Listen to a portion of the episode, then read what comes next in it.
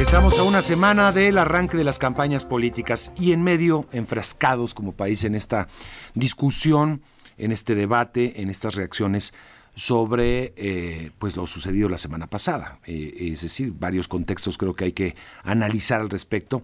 El primer gran contexto es la campaña electoral en la que estamos vividos. En ese, en ese contexto, pues llegan estas informaciones eh, varias informaciones sobre los supuestos financiamientos ilícitos a la campaña del presidente López Obrador, del 2006, los primeros informes, ahora eh, en la campaña del 2018, el que presenta el New York Times, la reacción presidencial, eh, también eh, eh, que ha generado tanto, es decir, la publicación, el enojo y la publicación de los datos personales de la, de la periodista pues encargada del buró, de la que envía la carta para hacer una, una serie de preguntas periodísticas a la presidencia de la República, y todo lo que ha derivado, ya vimos el fin de semana una serie de filtraciones de, de, datos personales, de candidatos, de personas allegadas al presidente, de su propio hijo, José Ramón López Beltrán, y también hay que hablar y meter en todo esto, creo, me parece importante, ya lo, ya lo decía aquí la representante de Amnistía Internacional, el contexto de cinco años de una relación espinosa entre la prensa y el presidente López Obrador. Bueno, pues yo creo que eso es fundamental tenerlo claro para, para hablar del tema. Y en esta ocasión vamos a hacer una mesa muy interesante y que me da mucho gusto eh, comenzar eh, eh, esta mañana. Está con nosotros Daniel Moreno, periodista, director de Animal Político. ¿Cómo estás, Daniel? Qué gusto saludarte. Bienvenido. Hola, muy buenos días. Y siempre nos toca hablar cuando las chivas están de buenas, no sé por qué. no sé por qué, pero así fue.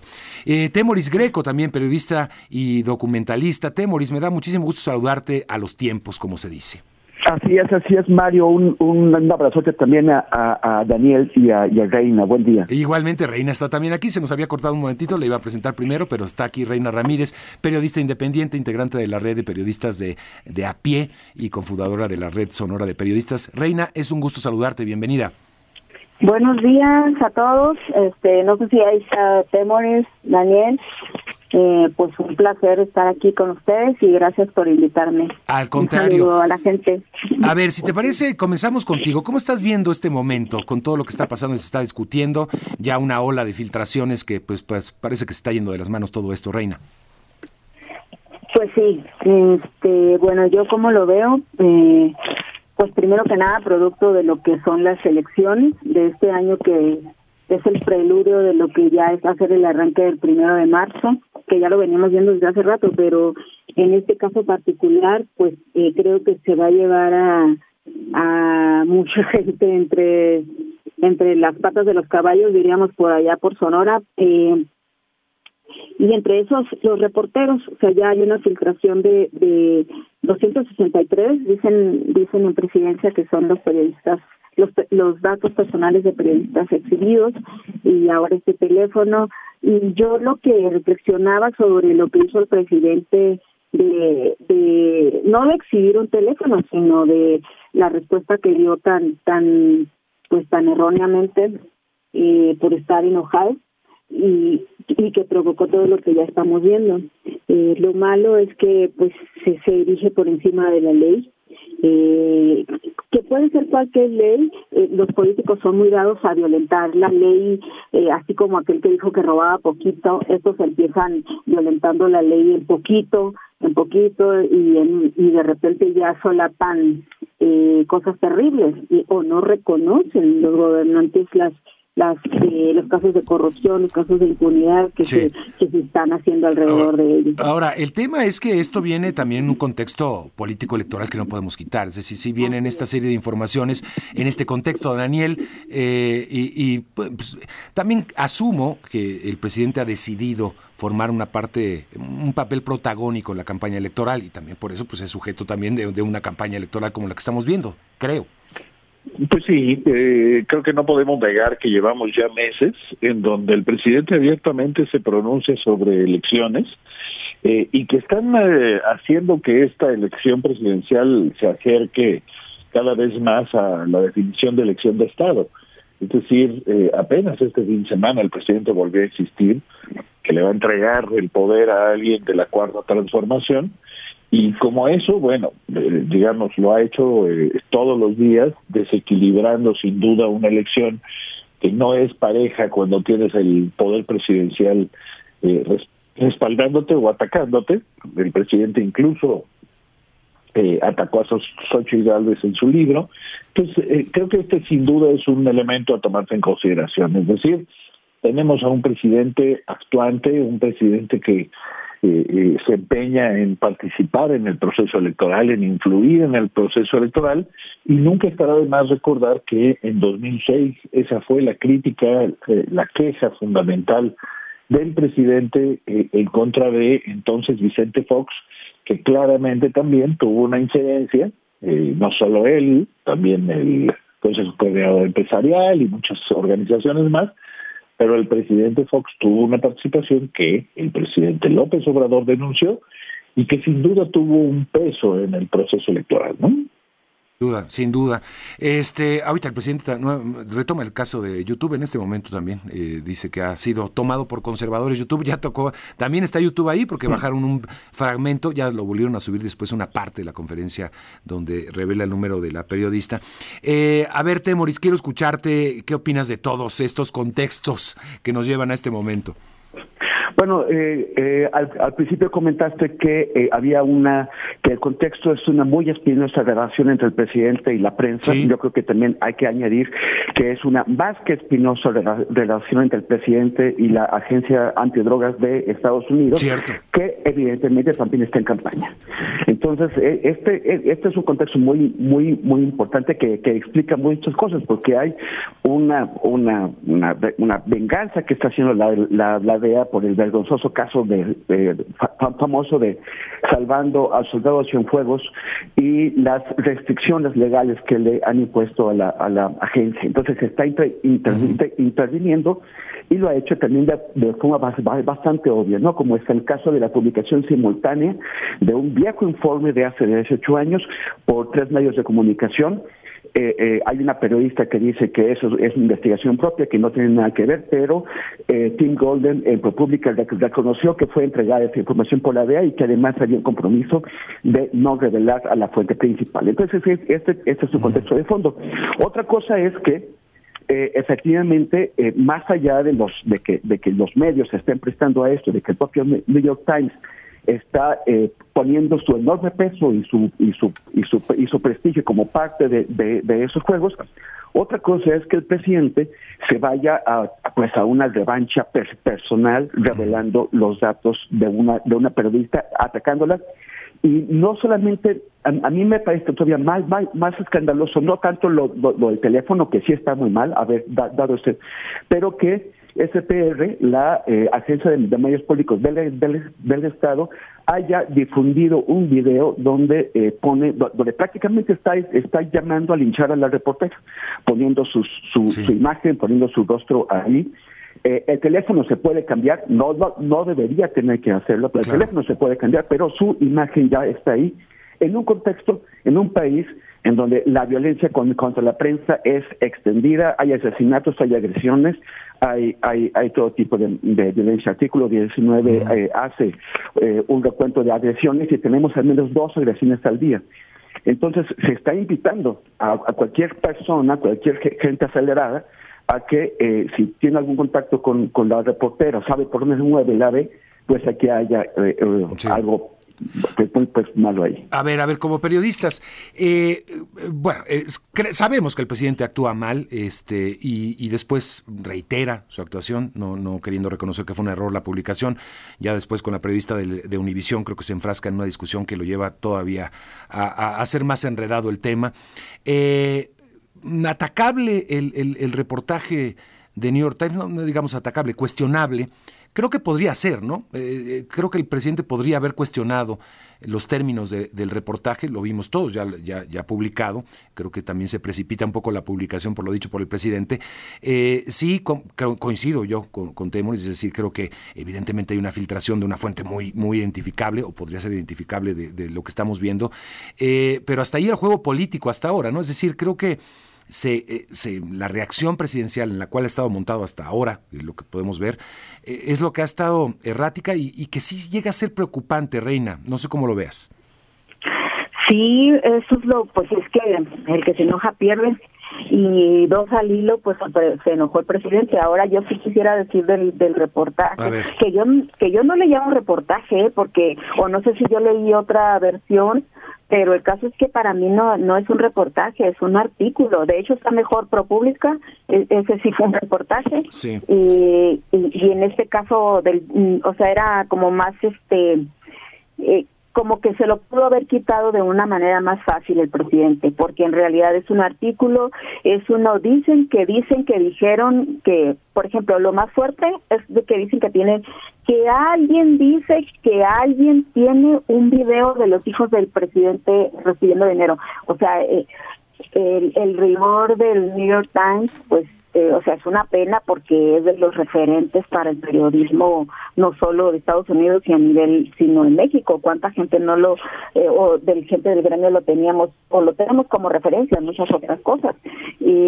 pero sí caen, yo creo que la, que la cuestión económica en que han caído los medios y la supervivencia eh, precaria, ah, pues mueve a los aunque a veces son por otros intereses, mueve a los grandes medios a, a, caer en este tipo de cosas tan, pues que son antiperiodísticas. Daniel, ¿tú lo consideras así antiperiodístico o, qué opinas, digamos, de, también la forma, el mecanismo que se dio como para publicar enviando un cuestionario y todas estas partes? Claro, no, yo no tengo para nada la misma opinión. creo que es un ejercicio periodístico válido, eh, más allá de que eh, lo concreto es que pues, en, ambas publicaciones, me refiero a los dos grupos de publicaciones, eh, lo que queda claro es que pues no se encontró nada podemos cuestionar la pertinencia de publicar un reportaje así, pero de eso llamarlo antiperiodístico sí creo que hay una diferencia gigantesca. Tim Golden que ProPublica hicieron un trabajo de eh, reporteo y de investigación, lo cual por supuesto corresponde plenamente a las reglas del reportaje. Eh, eh, durante semanas y el producto que vimos es el producto de una serie de entrevistas y de trabajos, insisto. Creo que lo que podemos cuestionar es otras cosas. Bueno, pues el que la DEA sea fuente, eh, todos sabemos que tiene la DEA siempre tiene intereses importantes, pero pues también asumamos que todas las fuentes tienen intereses y que cuando te filtran algo es por alguna razón en particular, no, no es algo gratuito. Eh, creo que ellos hicieron, insisto, su trabajo y simplemente creo que las conclusiones de ambas notas es que la DEA usa las investigaciones eh, sobre eh, presuntos vínculos con el narcotráfico por intereses políticos. Eh, eso sí me queda más claro, es decir, me queda claro, por ejemplo, que en la nota del New York Times, básicamente lo central es que la DEA no quiso hacer una investigación pues por la preocupación que les implica investigar al presidente de México, que no es cualquier cosa. Entonces, no creo que sea el problema ese. Además, este, eh, eh, creo que estamos hablando pues de ProPublica, de New York Times, de, publicaciones que tienen criterios éticos importantes y que tienen este eh, un trabajo hecho durante muchos años, pues que no no debería de permitirnos irnos por la fácil de descalificar y llamarles este antiperiodismo o algo así. no. insisto, creo que ellos hicieron su trabajo, creo que las conclusiones eh, son eh, claras. Las conclusiones, básicamente, insisto, son que la DEA tiene una, eh, una resorte político en sus diferentes investigaciones, que las abre y que las cierra conforme básicamente se le da la gana en términos políticos, más que por eh, las pruebas que tengan. Eso creo que está claramente documentado. Eh, por supuesto, podemos objetar como simples lectores pues, eh, y como periodistas que somos, bueno, eh, las conclusiones, la metodología, la cabeza misma. Todo eso lo podemos hacer, pero creo que del otro lado, es decir, del lado presidencial, hay una reacción fuera de toda proporción. Y creo que en ese sentido es importante subrayarlo. El presidente insiste en asumirse como si fuera el representante de todo el país, ¿no? Es decir, me tocan a mí, tocan a México, y no, perdón, pero, pero eso no es cierto. Y creo que tenemos una historia de presidentes y de funcionarios públicos eh, que están bastante lejos de ser el modelo de representación de, México como para que se asuman como tales, ¿no? Entonces, eh, eh, creo, insisto, que la reacción es desproporcionada y que las notas eh, son notas pues, eh, dentro de la lógica y de los intereses y de los procesos de la prensa estadounidense. Sí, ahora eh, coincide en, también la campaña que se ha desatado a partir de las primeras publicaciones con la campaña que ha aprovechado la oposición en México para, ah, pues sí, orquestar una campaña muy bien hecha de, con incluso hashtag que, permean directamente en el proceso electoral, ¿no? Y, que los y que han estado ahí, que han estado molestando mucho, obviamente, al presidente López Obrador, porque se parte, Temoris, en mi punto de vista, de una, de un, digamos, de un concepto que es muy fácilmente creíble en un país que ha estado permeado por el narcotráfico. Lo dice en el New York Times en, uno de los párrafos dice, el Estado mexicano, así en general, el Estado mexicano ha sido infiltrado por los cárteles de la droga desde hace mucho tiempo. Es una afirmación, desde los niveles más bajos hasta las altas esferas del gobierno. Sobornan a la policía, manipulan alcaldes, reclutan altos funcionarios y dominan amplias zonas del país. Con eso, si lo tenemos como dado como verdad, que me parece que lo es, pues es muy fácil creer que una campaña del presidente López Obrador haya... Vaya, e, es la, luego este tipo de informaciones eh, se atan en una, en una verdad, ¿no? En una, en una, en una verdad como que este, dogmática. Temoris. Sí, yo creo que ese párrafo, ese sexto párrafo, eh, eh, a mí me parece que es uno de los de los de los, de los clave.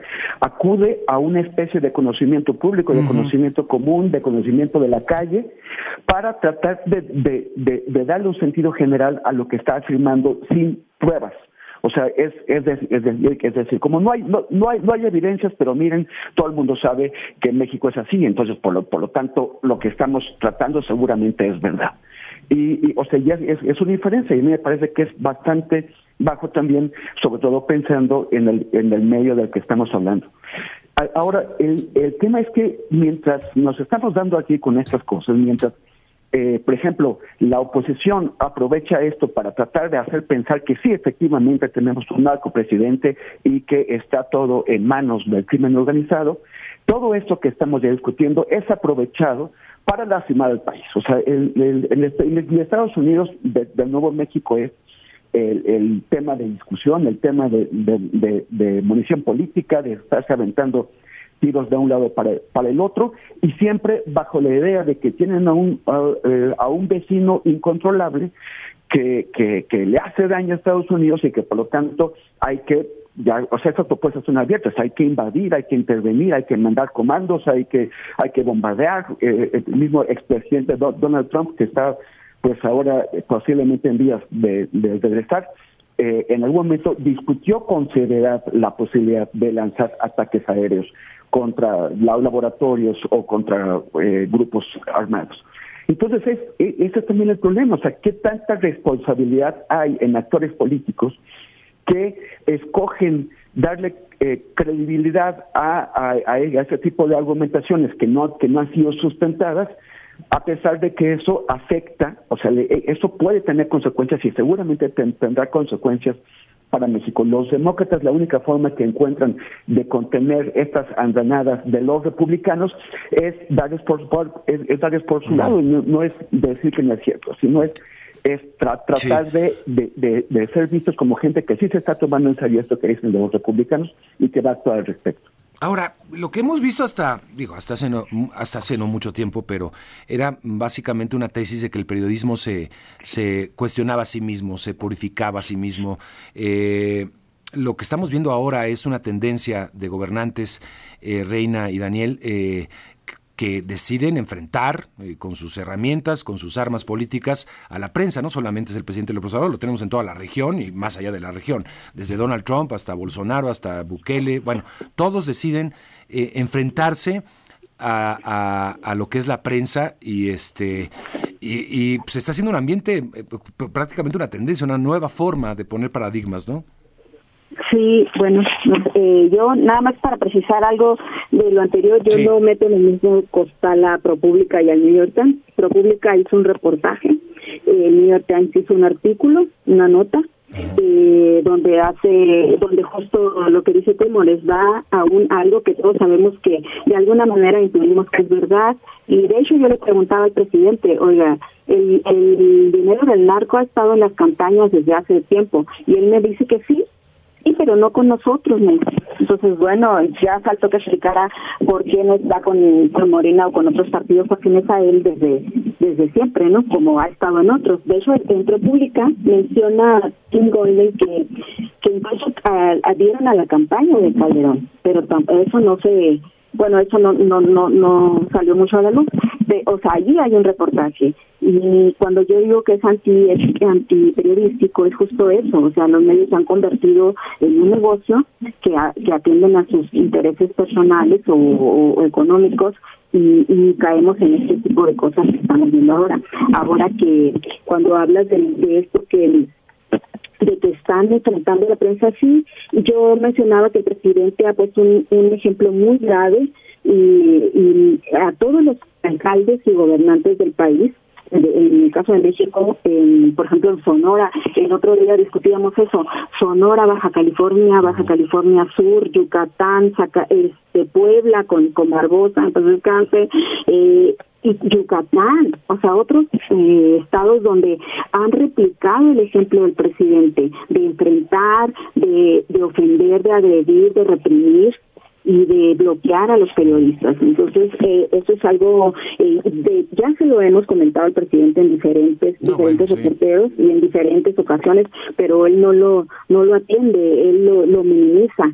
Entonces, esto sí es demasiado preocupante porque como pues ya sabemos nosotros las cifras de, periodistas muertos que hay en México y cómo el poder ha, desde siempre lo ha, reprimido a los periodistas. Pues, entonces ahí es donde está la situación grave, de cómo lo está haciendo él.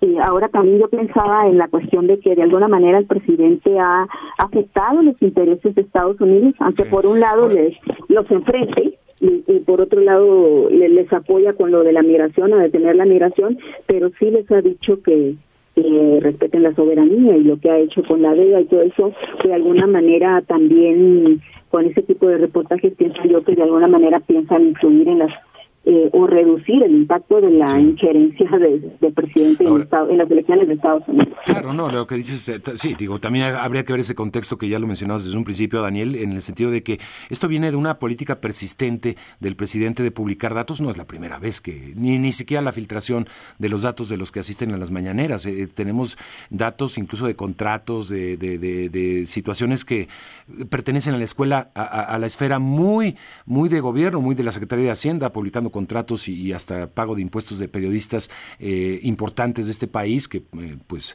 eh, y, y así ha sido, y no ha pasado absolutamente nada. Daniel. Sí, no, no ha pasado nada porque quizá una de las cosas que habrá que siempre subrayar es que la violación a la ley se da y no tiene consecuencias y esto es uno de los temas graves. Yo coincido, por ejemplo, eh, decía Temoris hace rato, y creo que tiene razón, pues, no, no trata de sobredimensionar lo del teléfono. En efecto, hay otros temas de, involucrados en esta discusión que pueden ser tan o más graves eh, eh, que difundir un número de teléfono. Lo que sí hay que subrayar en este caso simplemente es que es algo fuera de la ley puede ser chiquito, mediano, grande, de eso ya depende de cada uno de nosotros, cómo lo aprecie, pero lo cierto, lo concreto es que es una violación a la ley. Y si en este caso, que es, repito, algo que puede parecer pequeño, eh, por supuesto no hay ni un pequeño arrepentimiento, sino al contrario, se da un paso adelante y se habla ya de que eh, tienes una, una autoridad moral por encima que está por encima de la ley, bueno, esos son los temas que se vuelven preocupantes, ¿no? Y creo que ha sido quizá una marca importante en este en este sexenio. Si nosotros revisamos, ya no me refiero al caso, por supuesto, del teléfono, sino a casos mucho más graves como eh, eh, se violó la ley en la construcción del tren Maya o de Dos Bocas, este se viola cotidianamente la ley cuando este eh, se usa presupuesto para lo que no fue aprobado por el Congreso, o sea, podríamos contar decenas de casos. Eh, eh, y, claro, recordar que en el pasado no es que estuviéramos particularmente mejor, pero eh, lo cierto es que en este caso, en este sexenio ha habido quizá mayor recurrencia de este tipo de, de decisiones que están contrarias a la ley, bueno, eh, eh, yo creo que es importante denunciarlo permanentemente porque eh, violar una ley chiquita, para ponerlo de alguna forma, pues abre una puerta francamente peligrosa. ¿Qué pasa si mañana el presidente asume que, no sé, tiene, tiene él la suficiente autoridad moral como para hacer algo que implique decisiones autoritarias mucho más gruesas y mucho más graves, eh, que implique, no sé, libertad de personas o lo que sea, porque el presidente escala los conflictos hasta llegar a este tipo de, de, eh, conclusiones, ¿no? Entonces, sí me parece francamente preocupante que este sea un sexenio en donde la violación de la ley sea algo, por desgracia, regular, ¿no? Sí, sí, sí.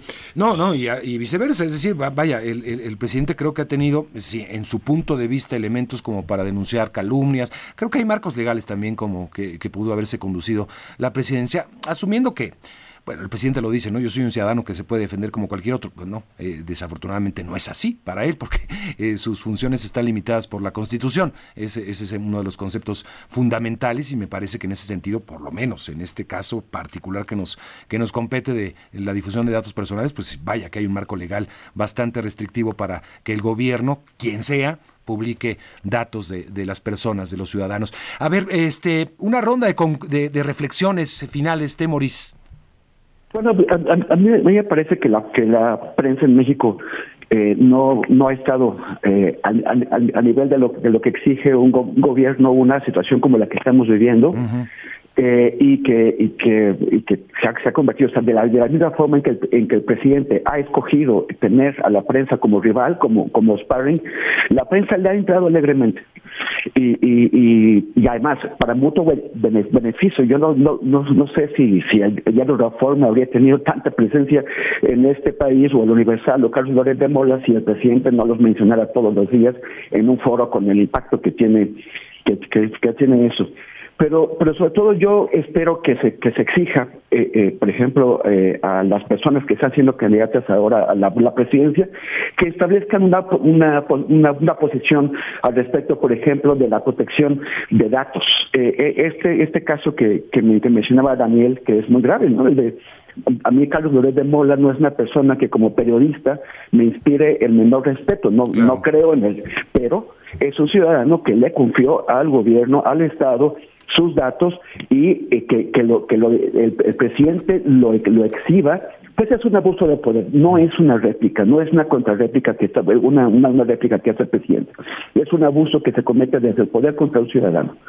Entonces, eso, e, eso no, no podemos tener otros eh, otros sexenios. Y yo veo eh, eh, a, las, a, las candidatas en un talante distinto al, al de López Obrador, al menos en este aspecto y espero que sí tengamos eh, mejores condiciones eh, de, o sea, para que, para que no haya esas exhibiciones públicas. Bien, pues te agradezco mucho, Temoris. Como siempre, es un gusto saludarte. Es un, es un gusto Gracias, Temoris Greco, aquí. Y a ver, eh, Reina Ramírez, ¿qué nos dices? Sí, bueno, yo que eh, lo último sí, el esto que para continuar un poquito con lo que dice Temoris, lo que se afecta no sé, creo que también lo mencionado, lo que se trata es el país y dejamos al a la gente, al ciudadano o a la sociedad sin una sin una los medios, me refiero a los medios, sin una oportunidad de, de, enterarse bien, porque hemos caído en una cuestión de polarización y sí el presidente ha polarizado, siempre ha sido polarizante él desde que empezó a su campaña, eh, pero ya ha caído, ya siendo presidente ha continuado con esa tarea y ahora eh, deja como en, estado de indefensión a la sociedad, más ahora que, que dice que un gobernante puede violar la ley, pues caemos en lo que ha afectado toda la vida de este país, que es la impunidad. Y si la ley se viola en lo más mínimo, pues eh, es, es muy difícil pensar que se va a violar en lo más grande. Entonces, ahora que llama él eh, que ha reaccionado tan mal con eso de que ojo por ojo, diente por diente, calumnia por calumnia, o error por error, y pues caemos también en la, o chiste por chiste, que también ya andan haciendo mm. chistes de la filtración de los teléfonos, eh, se cae en esa, se vuelve a donar a esta situación de crispación en vez de que pues en vez de que tratemos de hacer algo para que la, la sociedad y los ciudadanos puedan tener un panorama más este pues menos tan polarizado frente a, a lo que viene que serán las elecciones o, contra lo que estamos viviendo ahora. Y si nuestro papel pues ha sido un poco eh, o sea se está peleando con los grandes medios y los grandes medios están eh, no abonan tampoco porque están muy polarizados. O sea el que no ataca realmente muchos de ellos trabajan para atacar y, y se ha creado la otra parte eh, como está el caso de este de SPR que se han creado para la defensa entonces ni uno ni otro están sirviendo a la sociedad que es lo que deberían de hacer Bien, pues Reina, te agradezco mucho también. Gracias por estar con nosotros, Reina Ramírez, eh, periodista independiente. Y eh, Daniel Moreno, ¿con qué cerramos? Híjole, fíjate que cerramos con, eh, de mi lado por lo menos, con la preocupación de la violación a la ley que decíamos hace un momento. Yo también creo que si hiciéramos una evaluación, y lo, repito con frecuencia, si hiciéramos una evaluación de, la calidad del periodismo en este sexenio, tendríamos que quedarnos con eh, pues con la queja eh, y con la autocrítica en el caso nuestro de que nos ha faltado de que eh, quizá ha sido un periodismo que ha caído demasiado en la polarización que está en el mismo país que eh, con frecuencia olvida criterios básicos de rigor y de ética en aras de subirse al ring eh, pero eh, siempre habrá que recordar que del otro lado hay un presidente primero que tiene todo el poder, todos los recursos y que eh, viola la ley eh, todos los días y que eso es muy destacable. Podemos, por supuesto, criticar el periodismo que hacemos, pero en este caso, repito, estamos hablando de algo pues desproporcionado, que es el poder presidencial. Entonces, coincidiendo en ese sentido con Temoris, creo que es importante subrayarlo y que más allá de lo que opinemos del periodista A, B o C, eh, critiquemos cuando hay una abierta violación a la ley por parte del, presidente, porque eh, sí me parece muy importante recordarlo para todos. Él es el primero que tiene que cumplir con la ley, el primero. Y que abrir la puerta a la violación de la ley es abrir la puerta al autoritarismo y a que tome decisiones como quiera, sobre el tema que quiera. Si llevamos cinco años y medio eh, viendo que esto ocurre en la vida real, imaginen ustedes abrir la puerta que simplemente la ley no importe de esa manera, ¿no? O sea, démosle el peso eh, y la gravedad a la frase de que eh, su autoridad moral está por encima de la ley. no es una frase como para que nos olvidemos ya, ¿no? No, es muy, muy, muy preocupante esa frase, por supuesto. Muy, muy preocupante. Oye, este, bueno, ya para cerrar, el presidente en este momento eh, estaba muy indignado porque en YouTube le bajaron esta parte, ese fragmento. Primero bajaron toda la conferencia matutina donde publica el teléfono de la periodista, eh, la, eh, jefa del buró aquí en México, del New York Times. Y bueno, ya habló un poco de, pues, la censura de una actitud autoritaria de, esta plataforma, en la cual el presidente es una estrella, ¿eh? es de las principales figuras latinoamericanas seguidas ahí en YouTube. Pero eh, Daniel vuelve a publicar la carta esta mañana. Vuelve a publicar la carta completita, completita. En este momento lo está haciendo.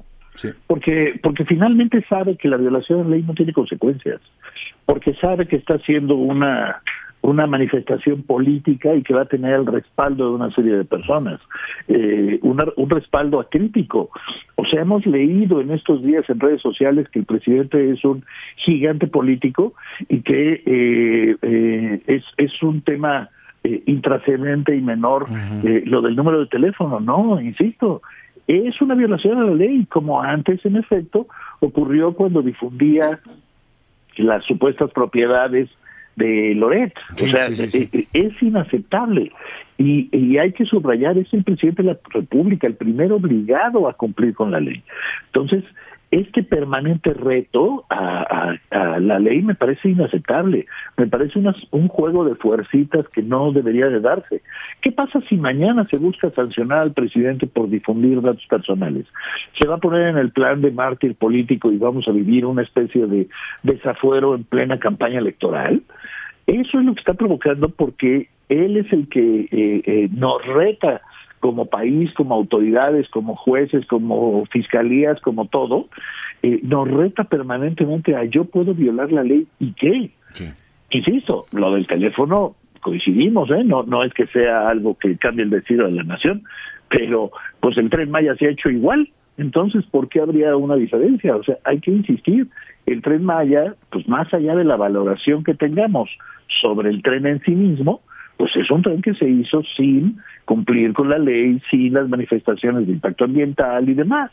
Bueno, ¿por qué permitimos como país que un presidente de la República, un, funcionario público, viole la ley regularmente y no tenga absolutamente ninguna consecuencia? Yo solo terminaría diciendo, eh, eh, creo que tenemos que darle, insisto, la gravedad que tiene el tema. Igual que debemos darle la gravedad a que, pues probablemente no hay una sola mañanera en los cinco años y medio que llevamos de mañaneras, no hay una sola en donde no haya dicho mentiras el presidente. Bueno, eso es algo grave, o sea, que no le damos ningún valor a la verdad y se puede probar, ¿eh? O sea, no, no estamos especulando sobre algo, no, se puede probar. Y eso creo, repito, que como país, más allá de la opinión que tengamos sobre el presidente o sobre el reportaje de ProPublica, de New York Times o, o sobre el tema que sea, no podemos minimizar que el, la persona que tiene que ser responsable, uno, de la aplicación y cumplimiento de la ley, la viole regularmente. Daniel, te agradezco mucho. No, hombre, al contrario. Gracias. Me da mucho gusto. Y gracias, a los tres, por supuesto. Gracias a Daniel Moreno, periodista y director de Animal Político, a Temoris Greco, periodista y documentalista, y eh, Reina Ramírez. Vamos